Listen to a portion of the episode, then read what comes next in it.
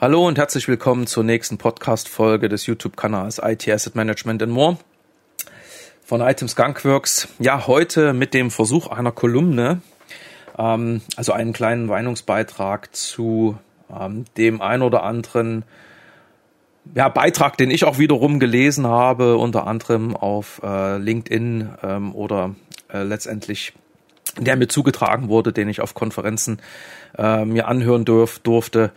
Und ähm, ganz konkret geht es eben um die Fragestellung, warum äh, funktioniert Software Asset Management nicht? Also was sind Gründe, warum dann ein Software Asset Management Programm nicht funktioniert? Was ich äh, interessant finde, ist dann, äh, und da, da schließt eben direkt meine Kritik an, ist, dass in diesen meisten Beiträgen rund um dieses Thema von durchaus auch äh, respektablen Experten da draußen im Markt ähm, Software Asset Management und IT Asset Management eben immer noch als als siloisierte, muss man fast schon sagen, äh, also für sich stehende Thematik positioniert wird. Und damit habe ich einfach ein grundsätzliches Problem. Wer sich so den ein oder anderen Beitrag auf meinem äh, YouTube-Kanal oder eben auch ähm, einen Podcast schon mal angehört hat, äh, der weiß, dass ich sicherlich eine recht kritische Einstellung zu dem Thema IT Asset Management in der Positionierung in Unternehmen habe, nicht zu der zu der Methodik als solches. Die ist die ist absolut relevant, die ist absolut wichtig. Ja, also ich bin selber ja auch in der Arbeitsgruppe, die an der Entwicklung der ISO-Norm ähm, mitwirkt, ähm, also an der ISO 19770. Aber da gibt's eben wirklich doch immer noch viele Vertreter, ähm, die auch dann eben, sagen wir mal, das Thema so im Markt positionieren, ähm, dass man als Leser der Beiträge von diesen Experten zu dem Schluss kommen könnte, ich brauche eine SEM-Abteilung. Das lasse ich mal kurz sacken. Ja, also ich kenne viele Unternehmen, die dann eben ein, eine, eine Lizenzmanagement-Abteilung aufgesetzt haben. Also der ein oder andere nennt sie dann vielleicht nicht Lizenzmanagement-Abteilung, sondern meinetwegen Software Asset Management-Abteilung. Hier und da heißt sie dann vielleicht sogar IT Asset Management ähm, und kümmert sich dann eben auch noch um Hardware-Assets etc. Und da jetzt, jetzt komme ich und sage, eigentlich ist das, ist das nicht wirklich perfekt. Ähm, wenn man aber, ich sag's nochmal, diese Beiträge dann dieser, dieser, ähm, ja, dieser Experten liest, äh, und nochmal, das sind Experten, also ich muss, muss den dann auch wirklich äh, absolut äh, da Respekt zukommen lassen. Ähm, Wundert mich aber trotzdem, warum dann genau dann in den Detailaussagen äh, für das Versagen einer solchen äh, Abteilung dann angeführt wird, dass das daran liegt, dass es einfach in der, in der, ich sag mal, in diesem Bereich dann eine unklare Governance gibt, vielleicht auch, ich sag jetzt mal, nicht wirklich passende Ziele äh, oder vielleicht man sich zu stark auf so Sachen wie Tools fokussiert. Das gibt eben immer noch diese, das, das schwingt zumindestens mit, dass das ja eine für sich eben alleinstehende Einheit ist, die äh, sich ihre, ich sage jetzt mal, ihre eigenen Regeln definiert, ihre eigenen Tools hat, etc. Und das halte ich für, für problematisch. Und ich versuche das auch nochmal ähm, heute ein bisschen ausführlicher darzustellen. Also insofern, äh, wenn ich das jetzt als Kolumne positioniere, also als kleinen Meinungsbeitrag, wird es vielleicht eine etwas längere. also, ich fange nochmal damit ähm, an ähm, zu, zu fragen, warum braucht es eigentlich IT? Ja. IT hat heute natürlich äh, ganz klar das, äh, also die Aufgabe, das Unternehmen bei der Erreichung der Ziele, die sich das Unternehmen gesetzt hat, der, der definierten Strategie, der Erreichung dieser, der, dieser Strategie zu unterstützen. Also und dabei natürlich, ich sage jetzt mal, die einzelnen Prozesse ähm, möglichst effizient ablaufen zu lassen, die äh, in den Prozessen notwendigen Daten, ähm, ich sage jetzt mal, ja, einerseits ähm, bereitzustellen oder zu verarbeiten etc. Ja? Also IT steht in der Regel nicht für sich. Es gibt ein paar IT-Lösungen, die ähm, ohne Business-Anforderungen ähm, eingeführt werden, aber das, die haben dann eher, sagen wir so, unterstützenden Charakter. Äh, ähm, also sorgen dafür, dass, was weiß ich, die, die, die IT-Lösungen, die dann wirklich einen direkten Prozessbezug haben, möglichst stabil laufen, möglichst sicher laufen und so weiter. Okay. Aber IT selber sorgt eben dafür, dass dann ausgehend von den Anforderungen eines Unternehmens die passenden Lösungen ähm, eingeführt werden und äh, dann entsprechend auch betrieben werden. Und wenn das Unternehmen diese Lösung nicht mehr benötigt, dass die Sachen dann auch zurückgebaut, äh, verschrottet, äh, deinstalliert werden etc. Na, das ist so eigentlich wirklich dieser dieser komplette Lifecycle. Und die Frage, die natürlich immer im Raum steht, ist an an, an welchen Stellen ist jetzt eigentlich sozusagen dann direkt äh, eine Aufgabe äh, für einen Bereich wie Software Asset Management. Und das ist für sich nicht einfach mit äh, hier geht das und da muss nicht und ähm, ne, hier braucht es das zu beantworten, sondern für mich ist eben ähm, die Idee hinter IT Asset Management und Software Asset Management etwas, was in all diesen Prozessen mitschwingt, so als als als als Gedanke, als als Gedankenstütze, als Leitmotiv, wenn man so möchte. Ja, fangen wir mal an. Also wenn ein Unternehmen einen Bedarf hat, dann würde heute ähm, jemand aus dem Demand Management oder aus der Architektur diesen Bedarf aufnehmen, entsprechend bewerten und dann sagen, hm, dafür haben wir vielleicht ja schon eine Lösung, ein Template, ein Standard, der hier zum Einsatz kommen könnte, der müsste vielleicht nochmal angepasst werden. Oder äh, die Erkenntnis ist, ne, da haben wir jetzt nicht wirklich was, dafür müssen wir jetzt also was suchen. Und aus dieser Suche äh, wird dann vielleicht so eine initiale Idee von drei, vier Anbietern oder Produkten ähm, die jetzt auch gut passen könnten, wo man sagt, das ist also wirklich auch ein guter Fit äh, für das Betriebsmodell, was wir haben. Wir wollen eher in die Cloud als on-premise oder wir haben einen gewissen Fokus auf einen bestimmten Hersteller oder wir wollen immer sicher gehen, dass die Schnittstellen ähm, ich sag jetzt mal, funktionieren zwischen den Produkten. Also muss das sozusagen auch eine gewisse Standardisierung haben, das, was wir einkaufen. Also gibt eine Liste von, von, von Mindestanforderungen, ähm, die dann eben durchgegangen werden. Und natürlich an diesem Prozess wäre schon gut zu wissen, äh, was haben denn die verschiedenen Hersteller, Dienstleister, in ihrem Portfolio, was dann eben ein guter Fit wäre für das Unternehmen. Und dann kommen natürlich schon zu Fragen auf, wenn wir das jetzt einsetzen, äh, wie würde das denn vertraglich verankert, äh, was würde das final kosten, an was für Richtlinien oder ich sage es mal Lizenzbestimmungen müssten wir uns jetzt halten. Ne? Das sind diese Fragen, die dann schon auch zu stellen sind.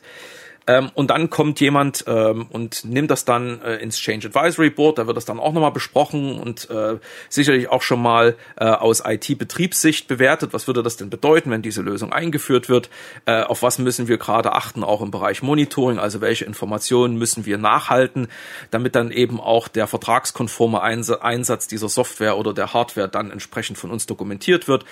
Okay, dann geht's zum Einkauf, der sagt dann, wie kann ich das jetzt optimalerweise verhandeln, dass am Ende eben auch eine kommerziell gute Lösung für uns rauskommt, die uns Maximum an Flexibilität, ein Höchstmaß an Preisstabilität und so weiter äh, garantiert. Und dann wird's natürlich am Ende eingekauft und ähm, da braucht sicherlich auch Wissen eben, um welche vertraglichen Bestimmungen ähm, sollten dann eben in so einen Vertrag mit aufgenommen werden, damit diese Anforderungen, wie ich sie gerade mal so exemplarisch genannt habe, auch abgebildet sind.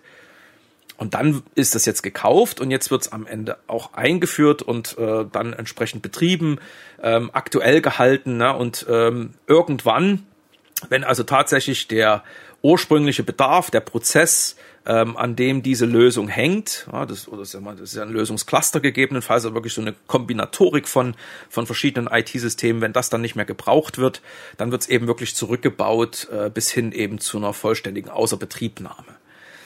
Okay, und dann braucht es natürlich auch wiederum ähm, dann das Kündigen von Verträgen, sodass dann nicht, äh, ich sag mal, für Dinge bezahlt wird, wo eben auch noch nicht mal meine Nutzung im Unternehmen vorliegt. So, und an all diesen Stellen braucht es natürlich Wissen um diese ähm, Parameter, wie schon gesagt, ne? Also wer liefert was, was kostet mich das, welche Bestimmungen gelten da für mich, äh, wie kann ich das dann, was dort eben auch äh, an Forderungen im Raum steht bezüglich Nachweis und so weiter, wie kann ich das erfüllen, wie könnte ich das technisch erfassen, äh, damit dann am Ende, falls dann wirklich mal jemand mich kontrollieren möchte, ich auch nachweisen kann, dass ich mich an all diese Regeln halte. So. Wo ist jetzt also die ein, eigentliche Aufgabe dann von dem, wenn es denn existiert, dieser, äh, diesem Bereich Software Asset Management? Ähm, man könnte jetzt sagen, okay, das sind also, wenn man so will, das ist eine Gruppe von, von, von Leuten, die sich äh, mit, mit diesen ganzen Komplexitäten auskennen, die äh, diese Hersteller kennen, die Verträge kennen, die Produkte kennen, die Lizenzbestimmungen kennen, die Preise kennen und so weiter. Und die nehmen dieses Wissen und tragen das in diese Prozesse rein. Ja, und äh, sorgen dafür, dass das dann eben auch äh, Gehör findet und dass man dann äh, eben auch jetzt nicht zu falschen äh, Rückschlüssen kommt oder eben fehlerhafte Entscheidungen oder Fehlentscheidungen trifft. Ne? Also äh, ich könnte ja mal sagen, also wenn eben eine Bilanz, irgendeine Lizenzbilanz, irgendeine äh, Diskrepanz ausweist, sowohl positiv als auch negativ, könnte man ja immer sagen, muss vorher in dem Prozess was schiefgegangen sein. Also woran lag's? Lag's jetzt eben an der unzureichenden Einbindung dieser Personen, vielleicht ja auch doch an unklaren Regularien. Jetzt sprechen wir mal wirklich von Governance, ne? Also haben die Personen, die dann eben eine Entscheidung herbeiführen, auch wirklich alle relevanten Parameter berücksichtigt? Kennen die auch die Parameter, an die man denken müsste, ne? So, da könnte ich jetzt sagen, ja, da könnte ich ja jetzt eine Einheit definieren, die genau die Einhaltung dieser Regularien sicherstellt. Dann bin ich aber irgendwie doch direkt beim Internal Audit. Ja? Oder ich bin beim IT-Controlling. Oder ich bin eben dann doch eher im Bereich Einkauf, wo die Category Manager sitzen. Das sind nämlich normalerweise diejenigen, die diese ganzen Details der Lieferanten so gut kennen, wenn ich denn strategische Lieferanten habe, die äh, durch einen, ich sag mal mal, Category Manager betreut werden auf Seiten des Unternehmens oder der Organisation. Wo ist das Software Asset Management? Ja, und ähm, ne, nichtsdestotrotz, ich sehe dann immer wieder diese, diese, diese Aussagen, ja, da braucht es unbedingt diese Definition ähm, eines Lizenzmanagers, eines, eines Software Asset Management Tool Administrators, wo ich immer denke, äh, das ist so wieder der Versuch der totalen Siloisierung, also der Abgrenzung, wo ich dann sagen kann, ja, das ist jetzt mein, ähm, mein Fachbereich und äh, da lasse ich mir nicht reinreden und so weiter. Äh, okay, ja, aber wie sieht's denn dann aus? Ne? Der Versuch nämlich dann in die anderen Prozesse rein zu kann man sagen, rein zu steuern, ja, mit natürlich mit dem ganz klaren Ziel, ne, möglichst eben äh, Risiken vermeiden, äh, Kosten optimieren und so weiter. Das ist ja so ein, so ein Grundgedanke, der in dem IT Asset Management, Software Asset Management mitschwingt. Das ist natürlich immer schwierig aus Sicht derer, die eigentlich der Prozessverantwortliche sind, beispielsweise Architektur ja, oder Einkauf. Ja. Ähm, und der Grund, warum es dann eben doch nicht perfekt funktioniert, ist, dass dann natürlich dieser, diese Einbeziehung auch jetzt nicht irgendwie obligatorisch ist, sondern eher optional so ungefähr und damit natürlich trotzdem diese einzelnen Fachbereiche ihr eigenes Ding machen, ohne dann auf äh, jemanden zu warten, der vielleicht eben äh, intern die Rolle eines Lizenzmanagers oder Software Asset Management Analysten hat. Ja. Und genau an dem Punkt mache ich es halt fest, dass ich, äh, dass ich glaube, eigentlich hat IT Asset Management nicht wirklich sowas äh, wie eine eigene Abteilung verdient. Und das ist jetzt, klingt jetzt vielleicht hart ausgesagt, aber ähm, ich, ich bin eher der Meinung, dass die Grundprinzipien, die sich in diesem Konzept äh, finden, die haben natürlich absolute Daseinsberechtigung, aber sie müssen in die Prozesse direkt verankert werden und nicht so mit, äh, ich sage zwar mit diesem Gefühl, da kommt dann immer noch einer, der kontrolliert mich, weil das führt nämlich genau zu diesem Problem. Und das ist so dieses, ah, die wissen es dann eh besser. Und die Konsequenz aus äh, nach die, dieser Besserwisserei ist dann immer, dass irgendeiner gibt dann auf, entweder das Asset, so der Software Asset Management Verantwortliche oder meinetwegen der vom Einkauf und sagt, dann macht den, Entschuldigung, ich mal diesen Begriff verwenden, dann macht deinen Scheiß doch selber. Ja, und ich habe schon Unternehmen gesehen, wo dann plötzlich eben in diesem Software Asset Management ähm, der, der IT-Einkauf verankert war, IT-Controlling verankert war, wo ich dann gedacht habe, das ist das das ist nie Ziel dieses dieser also dieser Management-Methode gewesen, dass die sozusagen diese anderen Prozesse vereinnahmt. Das macht doch überhaupt keinen Sinn. Ich könnte jetzt natürlich sagen, ähm, es werden sowieso grundsätzlich bestimmte äh, Prozesse in einem Bereich zusammengeführt. Äh, das macht dann irgendwie Sinn, weil die thematisch irgendwie nahe stehen. Ja, aber eigentlich ist Software Asset Management für sich genommen an sich ja keine kaufmännische Thematik, ja, sondern das Monitoring von technischen Parametern, das Wissen um die Infrastruktur, ja, welches Gerät hat welche Konfiguration, steht wo und wird von wem genutzt, ja, ähm, das ist natürlich auch ein ganz essentieller Bestandteil von Software Asset Management da jetzt daraus aber wiederum sowas wie eine, eine siloisierte Toolwelt zu abzuleiten, die, ähm, die dazu führt, dass man eigene Tools implementiert, nur um diese Parameter zu monitoren, ist doch, Entschuldigung, das ist doch Blödsinn. Ja? Diese Informationen, die gehören in die, in das Zentrum der IT. Ja, ähm, das ist ja jetzt nicht nur, dass das eben benötigt wird, um dann sagen zu können, ah, die Software installiert in der Konstellation braucht die Lizenzen. Das ist eine Schlussfolgerung, die meinetwegen dann jemand, der sich auch meinetwegen Lizenzmanager nennen kann, meinetwegen im IT-Controlling sitzt oder meinetwegen im IT-Einkauf oder wo auch immer, um dann auch äh, damit nachweisen zu können, dass man eben zu viel, zu wenig oder genauso viel hat, wie man braucht es ist ja okay, aber an sich diese Daten, die braucht das IT-Service Management, die braucht die IT-Security und so weiter und so fort. Da jetzt sowas wie auch so eine siloisierte Datenwelt aufzubauen, Entschuldigung, das ist Blödsinn. So, und jetzt komme ich dann schon eben ne, alleine schon aus dieser Überlegung heraus nochmal zu der Fragestellung. Was ist denn ein Thema, wo man wirklich sagen könnte, Software Asset Management ist der Owner, nur für sich, end-to-end, -end, ich lasse es mal kurz sacken. Es gibt nach meinem Dafürhalten nicht diesen einen Prozess, ja, sondern es sind eben, ich sage mal, immer Prozessfragmente oder Teilprozesse, wo diese Idee des Software Asset Managements eben auch integraler Bestandteil des Prozesses sein sollte. Also sowas wie, wir haben jetzt diese Entscheidung getroffen und jetzt müssen wir noch an den und den Aspekt denken. Und diese gerade genannten oder nicht genannten Aspekte, das hat dann irgendwas mit Software Asset Management zu tun. Ne? Ähm, und das habe ich halt an, an allen Stellen innerhalb dieses Lebenszyklus eines IT-Assets. Das kann ich jetzt nicht irgendwo hart abgrenzen. Und selbst wenn dann, äh, und ich habe das sicherlich in der Vergangenheit hier und da auch mal gesagt, selbst wenn ich dann diesen immer wiederkehrenden Kontrollprozess als, als den Prozess des Software Asset Managements nehme, dann könnte ich auch sagen, naja, grundsätzlich sind Kontrollprozesse etwas, was in den Bereich ICS gehört, also Internal Control Systems. Und die Umsetzung dann aus der, äh, die Umsetzung der aus ICS heraus definierten Governance obliegt dem Internal Audit. Ja, also die sollen eigentlich dafür sorgen, dass zum Beispiel solche Prozessvorgaben eingehalten werden, ne, dass man also die Standards berücksichtigt, dass die Leute die Dinge wissen, also dass sie auch äh, ihre eigene Verantwortung kennen und natürlich auch wahrnehmen.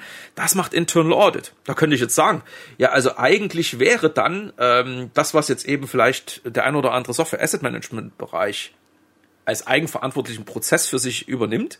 Ja, etwas, wo Internal Audit wieder vorgeben müsste, wie diese Kontrolle auszusehen hat. Also wie, wie wird kontrolliert, was wird kontrolliert, also erstmal was, wie, wie häufig, ja, und wie wird dann auch so ein ein Finding dokumentiert, damit es dann eben auch in den normalen Regelprozessen einem CIO äh, mitgeteilt wird. Ja, nochmal, es ist völlig unstrittig, dass man sich um Compliance kümmern muss und auch ganz konkret um Lizenz-Compliance. Das, das, also, wer jetzt hier den Eindruck gewinnt, dass das nicht wichtig ist, sorry, dann, äh, dann habt ihr mich missverstanden.